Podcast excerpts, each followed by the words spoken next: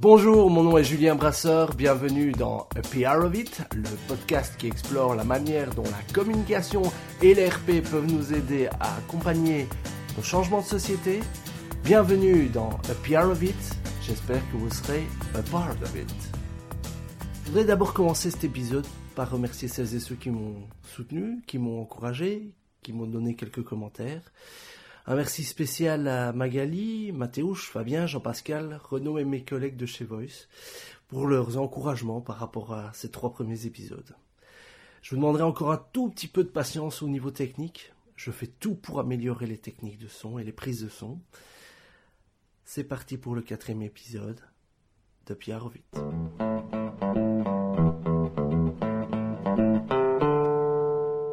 Au menu d'aujourd'hui, un numéro particulièrement culotté. Euh, est-ce que j'oserais dire euh, disruptif?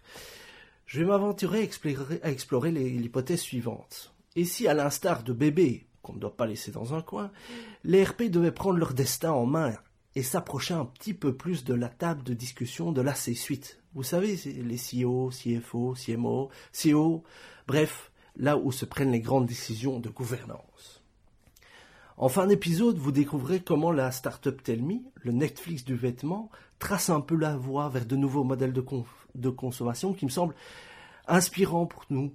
Et en plus, ces modèles font parler d'eux. Avant cela, on va prendre un petit peu de recul avec Thierry Boucart d'Acanto pour parler du terrain de jeu d'ERP, la réputation des marques dont ils ont la charge. Revenons-en un petit peu à Fabien, un de mes plus proches amis que je remerciais dans l'intro un de ses commentaires, euh, a été de se dire, moi, bon, ok, avec tes trois épisodes, j'ai toujours pas compris ce que c'est l'ERP. Bon, je vais peut-être consacrer un épisode entier aux différentes définitions. Euh, j'aurais peut-être besoin d'aide, euh, d'invités extérieurs, je veux dire. mais ce qu'on retrouve à peu près dans toutes les définitions d'ERP, c'est que c'est un ensemble de techniques de communication pour prendre soin de la réputation d'une organisation ou d'une personne. Pour prendre une analogie, la réputation est au RP ce que le vif d'or est au Kidditch. C'est l'objet principal, mais avec beaucoup de distractions autour. Donc la réputation est au cœur de la notion d'ERP. Alors que certains vont jusqu'à qualifier la réputation comme l'asset le plus important d'une entreprise, je me suis dit que ça valait la peine de se pencher un peu plus sur la question. Et j'ai J'étais à la rencontre de Thierry Boucart, patron de l'agence Acanto, qui est un vrai spécialiste de la question. En quelques mots, avant d'arriver chez Acanto il y a une dizaine d'années, euh, Thierry Boucart pouvait se targuer déjà d'une belle euh, carrière dans la communication et les médias. Journaliste pendant dix ans à la Libre Belgique, il a ensuite exercé les fonctions de responsable de la communication d'abord chez Proximus, ensuite chez Movistar. Ça fait dix ans qu'il est patron d'Acanto. Ma première question a été très simple. La réputation, en fait c'est quoi?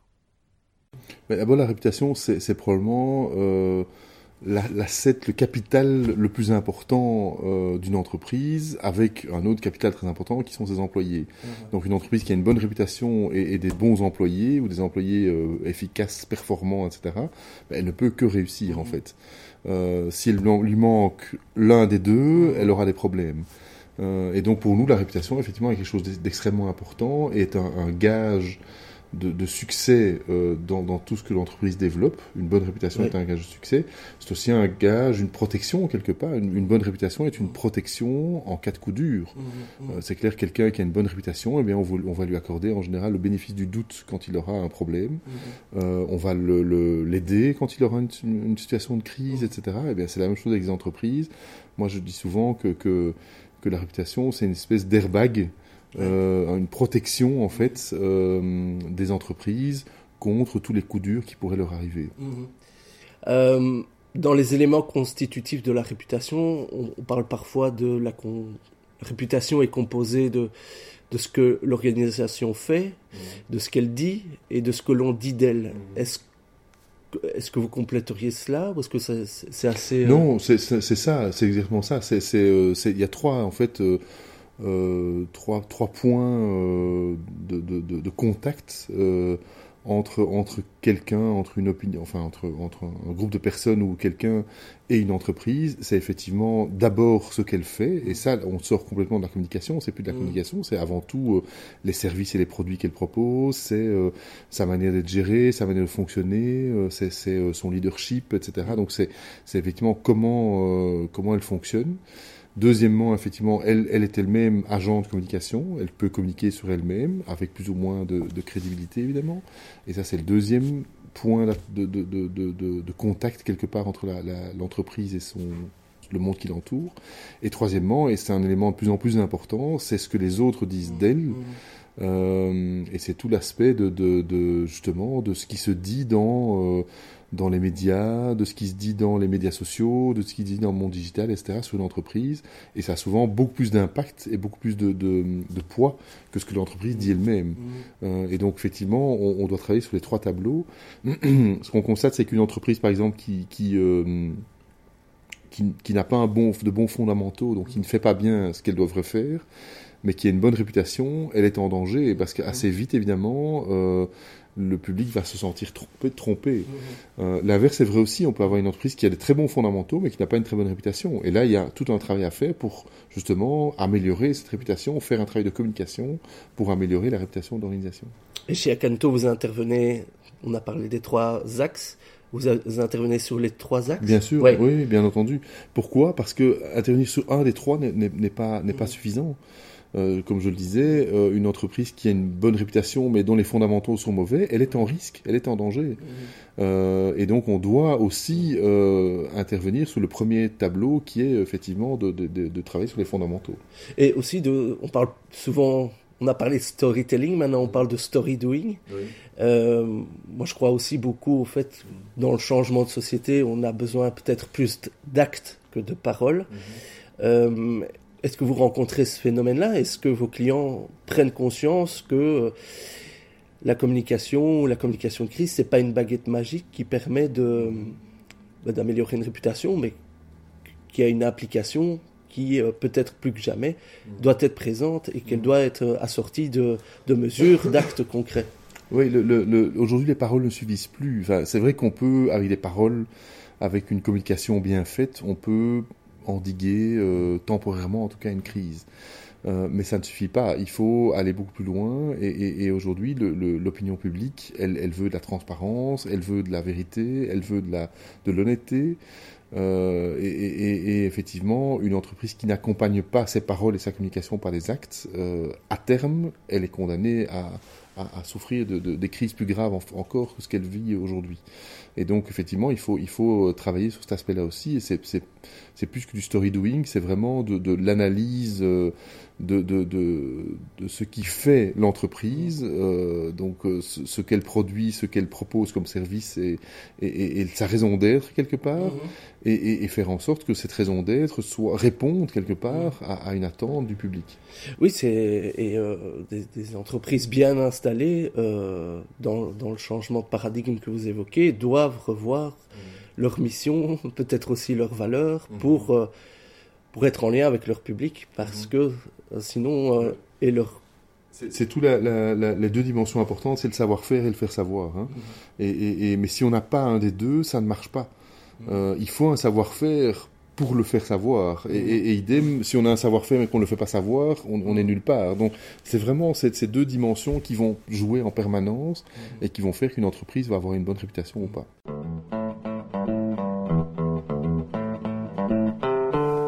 Le très sage Thierry Boucart vient confirmer une de mes intuitions. Comme bébé dans Dirty Dancing, on ne peut pas laisser les RP dans un coin.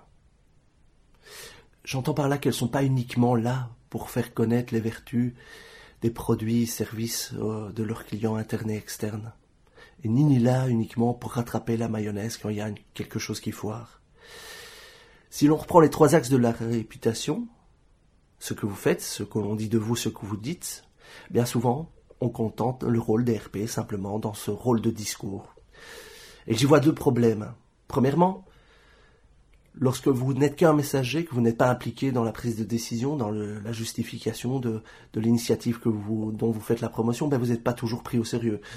Certainement quand il s'agit de quelque chose qui n'est pas euh, particulièrement malin, en, en, phase avec les réalités de la société, etc. Il y a une dizaine d'années, un de mes clients m'avait demandé de faire une action de promotion euh, d'une action de terrain où euh, le client offrait des, des, pleins d'essence via un concours radio.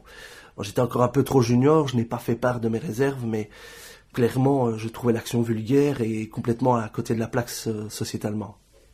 À, l'autopsie, l'action enfoirée, non pas pour des raisons éthiques, mais parce que au final, c'est des chèques de 5 litres qui étaient distribués aux stations d'essence et pas des pleins complets comme j'avais annoncé à mes partenaires médias. Bah, résultat, je me suis fait griller auprès de mes contacts. Et euh, pour quelques années, auprès de ces gens-là, je n'ai pas pu revenir avec des actions promo. Donc pour moi, il est impératif que l'RP joue pleinement le rôle, qu'elles investissent pleinement les deux autres axes. Donc, premièrement, écoutez. Les RP ont des antennes. Elles savent euh, déceler ce qui se passe dans nos sociétés, quelles sont les grandes tendances, comment est-ce qu'elles impactent nos clients, euh, aussi détecter les voix qui comptent dans le domaine où nos clients sont actifs, détecter les ambassadeurs, les influenceurs, les journalistes, apprendre à les connaître, tout ça, ça fait partie de, de notre travail. Et puisque les, les, RP sont des gens qui sont particulièrement doués pour capter ce qui vit dans la société, comment notre monde évolue, je pense qu'ils et elles doivent impérativement faire entendre leur voix auprès de leurs clients, internes et externes, pour les guider, les, les orienter, y compris dans des logiques de gouvernance et d'orientation stratégique pour leurs activités métiers. En clair, s'il y a des grands choix à faire au sein des, des entreprises, l'RP doit faire en sorte de s'inviter à la table des discussions des dirigeants et des dirigeantes. Mieux, il est crucial que ce travail d'écoute, de veille médiatique et sectorielle fasse l'objet d'un reporting auprès d'un management et fasse également partie intégrante du métier des missions des RP. Pour ce qui est du troisième axe, pour vous inspirer, si vous faites des RP au quotidien et de la communication corporate, je vous invite vraiment à vous pencher sur le livre Trust Me, PR is Dead. Un bouquin de Robert Phillips, un des anciens grands patrons d'Edelman, une des plus grandes agences RP du monde, dont la lecture m'a réellement secoué et qui a fait grand bruit dans la communauté RP partout dans le monde. La thèse de Robert Phillips, c'est qu'il faut remplacer public relations par public leadership. Le public leadership, c'est quoi? C'est montrer la voie en tant qu'organisation en matière de changement de société. Donc pour certains aspects, nous allons droit dans le mur, et à la fin de la journée, vous allez faire confiance à qui? À celui ou celle qui vend du vent, ou à celui ou celle qui met les mains dans le cambouis pour essayer d'innover, de trouver des solutions, d'expliquer ce qui se passe dans notre société, de garantir que demain sera meilleur qu'aujourd'hui. Et vous savez quoi? Les gens qui font bouger les choses, ça intéresse les médias. Vous voulez un exemple? Après avoir entendu parler coup sur coup de Telmi dans les médias belges, aussi appelé le Netflix du vêtement, je me suis dit qu'il y avait quelque chose à creuser sur l'intérêt médiatique que générait cette entreprise sociétalement innovante, et comment surfer sur cet intérêt pour développer des opportunités business. Telmi est le premier dressing alloué pour la maternité et les enfants de 0 à 6 ans. C'est deux périodes de la vie où euh, les, vêtements sont fort sollicités, mais pendant peu de temps. Alors plutôt que d'acheter, d'accumuler, de jeter des vêtements, Telmi propose une nouvelle façon de consommer de manière éthique et durable sans mettre de côté la mode et les tendances. Pour 19 euros par mois, les familles peuvent disposer en permanence de trois vêtements qui peuvent être en permanence échangés à l'infini. Telmi ne travaille qu'avec des créateurs et des marques respectueuses de l'environnement et des hommes. Made in Europe ou Fairtrade. Telmi, c'est 500 vêtements lavés et repassés par jour, 2000 abonnés, 100 colis par jour qui partent vers la France, la Belgique, les Pays-Bas. Ingénieure chimiste de formation, la fondatrice, Anna Balaise, se spécialise dans l'analyse des impacts de l'industrie sur l'environnement. Consultante pour de grandes entreprises, elle vient d'avoir son premier enfant, elle a envie d'autre chose. Lorsqu'elle arrive à Bruxelles, elle passe beaucoup de temps dans les marchés de créateurs et rencontre des stylistes. Le constat est le même, leurs vêtements sont beaux, mais chers, et ils ont du mal à en vivre. C'est là que se fait la connexion entre son envie de valoriser le travail des créateurs, sa sensibilité à l'écologie et la réduction des déchets et ses compétences d'ingénieur. L'idée lui vient, Anna crée Telmi. Anna m'a accueilli dans son showroom bruxellois de la chaussée de Charleroi. Je demanderai encore un peu d'indulgence parce que j'ai encore laissé traîner quelques hum. J'ai essayé de les limiter au maximum, mais là, ce n'a pas été toujours possible. On retrouve Anna Balaise.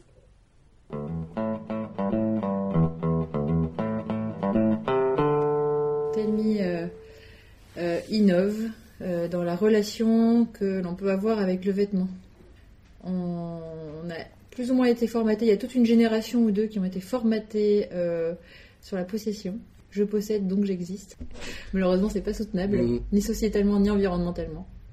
Et donc euh, Telmi a pris le pari de se dire euh, on arrête la possession avec le vêtement. Mhm. On a travaillé sur une niche, sur un marché très précis qui est mhm. l'enfant et la femme enceinte parce qu'il y a une certaine logique. Euh, donc on s'est dit on va louer les vêtements sur un système d'abonnement. Donc, on nous appelle souvent le Netflix des vêtements. dans, les, journalistes, voilà, c'est les journalistes qui ont commencé à nous appeler les Netflix du vêtement. Et, et moi, j'aime bien l'idée, donc je reprends mhm. ça. Parce que on fait exactement ça. On fait par abonnement. On a une bibliothèque, donc pas de films mais de vêtements mmh. que l'on échange, et on est tout le temps dans l'innovation. On a nos propres collections, euh, ce qui nous permet de plus maîtriser les goûts, euh, de savoir ce que les gens aiment, etc. Donc, euh, donc voilà, on vient dans une sur une plateforme, une nouvelle façon de consommer en mmh. e-commerce. C'est une nouvelle génération qui a plus l'habitude du mmh. e-commerce aussi. nouvelle consommation, voilà. Donc on fait de l'abonnement sur les vêtements. Et euh, je sais que vous existez en France, mais Telmi a été lancé en Belgique, à Bruxelles, pour la première fois? Oui. D'accord. C'est euh, une entreprise euh, bruxelloise qui a été créée en 2014. 2014. Et on est passé de 50 abonnés à 2000. Ah oui, bravo. voilà. voilà, avec tous les investissements qui vont autour, des gens qui nous font confiance. C'est ça, mm. merci. Les gens qui nous font confiance. À la fois les clients, j'imagine, mais d'autres d'autres parties prenantes à bah convaincre, les banquiers euh, Les banquiers, euh, oui. Y des, on a rencontré des super chouettes banquiers qui mm. nous ont soutenus, des, mm. et aussi des, des personnes euh, comme toi et moi hein, qui, mm. Qui, ont investi dans Telmi. Là, on est sur une campagne de crowdfunding ah en equity pour la Belgique. D'accord. On, a déjà levé en France une grosse partie. On avait réservé une toute petite partie, donc on a réservé 100 000 euros pour la Belgique. donc là, on est en train, donc en moins de deux jours, on a déjà collecté la moitié. Ah, euh, ouais, ouais, non, c'est parce que voilà, il reste plus que 50 000. Après, on pourra plus laisser plus de parts que ça, mais euh, donc il y a déjà, il y a encore 50 000. Mais donc voilà, c'est des gens qui euh, qui nous font confiance, qui ont confiance dans le business model, les institutionnels, la région bruxelloise, même le SPF santé environnement avec qui on a un projet sur la biodiversité. Après avoir fait connaissance avec son concept et sa démarche, j'ai voulu savoir quel est le rôle de, d'RP et de la communication dans le lancement de Telmi et son succès. On retrouve Anna Balaise. Centrale, cruciale mmh, même. Mmh.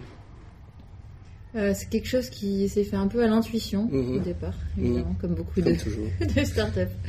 Et après, on a structuré. Je me suis entourée aussi de gens professionnels du, du, euh, du métier. Là, je viens justement, je sors d'un rendez-vous avec une, une marketeuse euh, qui va nous coacher sur très précis, parce qu'on en est maintenant là où on, est sur. voilà, on connaît nos abonnés on est dans la, dans, la finesse en fait de la communication. Mhm. Euh, comment les équipes évoluent mhm. là-dessus, mhm. avec les nouveaux moyens, les nouveaux médias, les nouvelles façons de consommer. Que tout le monde doit tout le temps rester au courant. Euh, donc ça veut dire des formations, ça veut dire des, des colloques, ça veut dire. Il ah faut rester euh, très très faire ouvert. Un réseau. Voilà, faire un réseau. même les nouveaux outils technologiques, les, nouveaux outils digitaux, il faut absolument se mettre. Et donc là, tout, tout, le monde suit des formations vous avez inventé une nouvelle manière de consommer. Est-ce que les, relations presse et les relations publiques ne sont pas une manière d'expliquer des nouveaux, hmm. d'accompagner de nouveaux comportements à adopter? Est-ce que vous, vous, reconnaissez cette fonction-là? Je pense que c'est leur rôle d'ailleurs à la presse de, de faire découvrir des nouvelles hmm. façons. Alors euh, il y a en, là, on a, en Belgique, on a eu, c'est vraiment une presse, une presse très bienveillante. Euh, euh, j'ai passé de très très bons moments avec des journalistes. Euh, euh, voilà, parce que je parle souvent beaucoup, je suis très passionnée par ce que je fais. Et donc il y avait une presse qui était aussi à l'écoute, qui mm. disait ah oui c'est vrai c'est un nouveau modèle sur tel tel et tel point. Donc des fois mm. c'était le financement participatif ou, ou, le fait qu'on fasse de l'insertion ou mm. le côté environnemental ou alors le côté vraiment enfant, le milieu de l'enfant.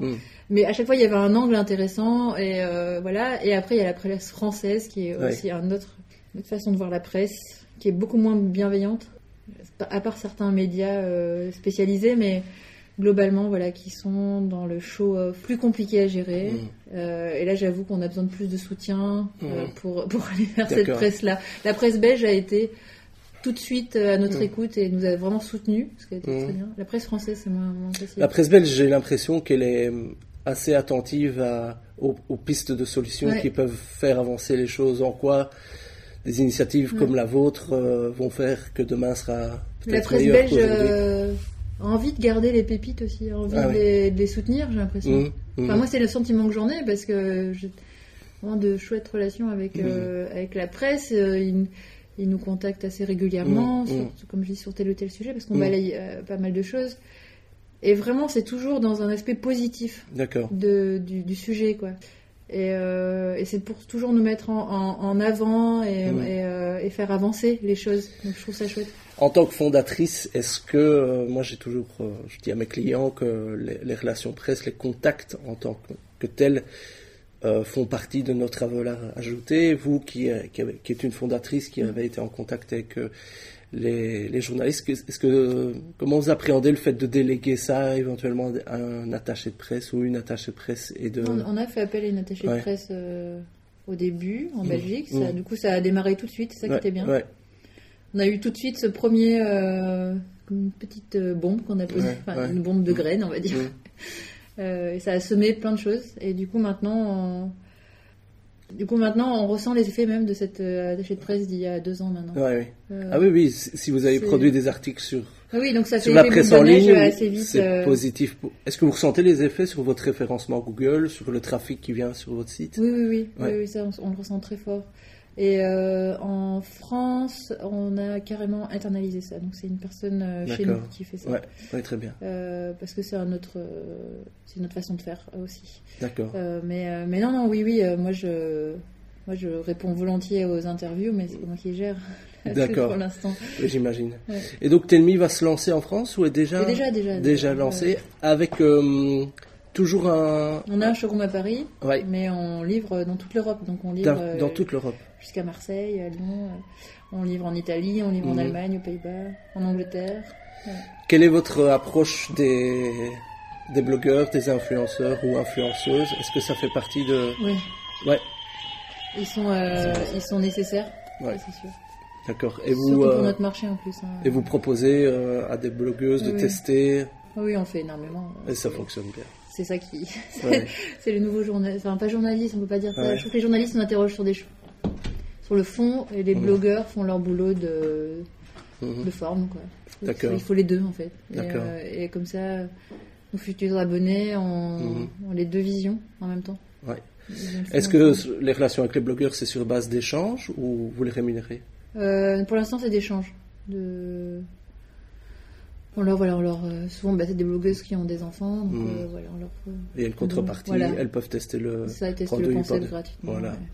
Non, on- n'est pas rentré dans ce système de rémunération parce qu'il y a des grandes marques qui le font et nous on est encore trop petits pour le faire et voilà, je viens un petit côté éthique euh, moyen. Mais bon, Oui, ben, euh, je suis tout à fait d'accord avec vous. À partir du moment où euh, il y a une relation, je paye pour avoir euh, Ouais. du média, euh, la- la- l'authenticité de la relation Mhm. est, est- est faussée. Euh, Voilà, jusqu'à le- présent on a juste ouais, envoyé des abonnements et puis ça, ça fonctionnait comme ça. très bien. Est-ce que vous avez déjà analysé la part du trafic qui vient de, de, justement de, de ces relations publiques sur votre site euh, de- Ouais, c'est très, euh, très one shot. On Ouais. avait eu un reportage sur la RTBF au journal Ouais. de 20h, un samedi soir. Ouais, d'accord. Donc très regardé. Et là, euh, on avait plein de gens sur le site d'un coup. Et plein d'abonnements d'un coup. Donc de la conversion. oui, de la conversion d'un coup, quoi. Donc ça se faisait vraiment d'un coup. Et puis après, euh, un, un petit peu le lendemain, un petit peu deux jours après, puis sur toute la semaine. Et puis après, Mhm. c'est des petites touches comme ça. Mais on sait que c'est absolument. Et c'est dur à qualifier évidemment, mais on le sait parce qu'on sait que ça marche comme ça. D'accord. Que euh, plus on parle de nous, et moins on a besoin de. Moins on a besoin de répéter le message en fait. D'accord, oui. Évidemment, Donc il y a ce côté faire de l'évangélisation Oui, c'est et ça. expliquer. On a des gens qui viennent ici, et euh, Mm. est-ce qu'on peut vous expliquer ce qu'on fait? Ah oui, et donc, Ouais. ah vous faites ça, ça et ça. Donc ils ont déjà leur Mm. première euh, Mhm. vision, parce qu'ils ont entendu à tel tel média, Ok. telle telle blogueuse, ah. ils se sont fait leur idée, et donc nous on vient juste conforter l'idée qu'ils se sont fait de nous. Et ça, du coup, ça nous demande beaucoup moins de- d'efforts Ouais. en termes de- d'explication. de J'imagine. Est-ce que, euh, pour conclure, vous, si vous deviez donner un, un conseil à une start-up dans le domaine du vêtement ou de la consommation qui se lance, est-ce- qu'est-ce que vous lui conseillerez de faire ou de ne pas faire? Peut-être Mhm. ce serait une leçon que vous auriez tirée. un truc, il faut être euh, vrai tout le temps, quoi qu'il se passe. Ouais, avec les journalistes, avec les blogueurs. Faut juste pas mentir, jamais. Ouais. Faut pas mentir sur ce qu'on fait, pas mentir sur pourquoi on l'a fait, ni ni faut faut juste euh, être vrai quoi. Ouais. Être vrai à 100%. Et même si la photo, si on se prend en photo, ça c'est pas topissime au début. Hein, Ouais. Au début, c'est pas grave. Non, non. faut juste essayer de de- de- de- d'y aller avec les tripes et ça justement. Et c'est- Je Ouais. crois que c'est l'énergie qu'on dégage quand, on- quand on est vrai euh, vaut vaut tous les tous Ouais. les discours et tout- qu'on peut payer à n'importe qui. Euh, ça et, euh, et après faut faut persévérer en disant au début bah, la, la presse euh, nous ramène pas de, de chiffre d'affaires directement Mhm. mais après ça s'amplifie en fait c'est Mhm. vraiment une histoire d'amplification Ouais, peut-être une masse critique à créer, Ouais, ça, un moment donné. ça. euh, C'est ça, il faut juste être patient. C'est, Les gens sont pas des robots, heureusement. Non, Si on leur donne une info qui vont, euh, Ouais. qui vont convertir, heureusement. Donc il faut être patient. Euh, voilà. Euh, je Parfait. Dernière question. Vous écoutez des podcasts? Ouais, mais j'écoute des podcasts de radio française. D'accord. Euh, quel, comme j'écoute beaucoup euh, France Inter, euh, France Culture. beaucoup Par ça. Jupiter. ce genre. Par Jupiter, ouais, j'écoute ça. Ah. J'écoute euh, Remède à la mélancolie le dimanche. euh. Bah, ouais, ouais, non, j'écoute très fort les Allez, podcasts. parfait. Bon vent, merci beaucoup de, m'avoir reçu. Au revoir. Euh, Si l'exemple de Telmi m'a tellement plu, c'est qu'outre la très belle visibilité médiatique qu'ils ont reçue, c'est qu'ils ont su transformer cette visibilité médiatique en, trafic et en conversion sur leur site web. Donc clairement, c'est une entreprise qui a innové avec un, business model qui s'attaque à une problématique euh, sociétale qui est euh, la surconsommation, la gestion des déchets, etc. Ils ont transformé donc cette problématique sociétale en business model et cette innovation a fait parler d'elle et a permis de générer du trafic, de la visibilité et donc des ventes, des locations en l'occurrence. Donc je trouve que cet exemple est assez éclairant du potentiel qu'il existe pour les entreprises d'innover en s'attaquant à une problématique. À nous, gens de RP, de faire émerger ces tendances, d'identifier ce qui vit dans notre société et de suggérer en interne ou auprès de nos clients des options permettant de faire avancer les choses, de faire parler de vous, de votre entreprise et de trouver un écho auprès de vos publics.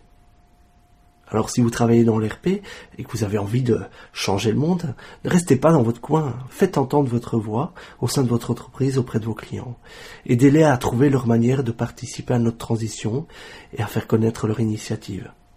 C'est probablement le début d'une belle histoire. Merci de votre écoute.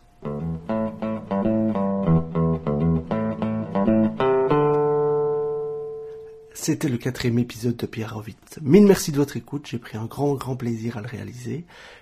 On se retrouve dans une quinzaine de jours. D'ici là, n'hésitez pas à laisser des commentaires sur la page Facebook, facebook.com slash podcast ou via Twitter, underscore podcast. Laissez-moi vos étoiles et vos commentaires sur iTunes, ça aide énormément au référencement de ce podcast. À très bientôt!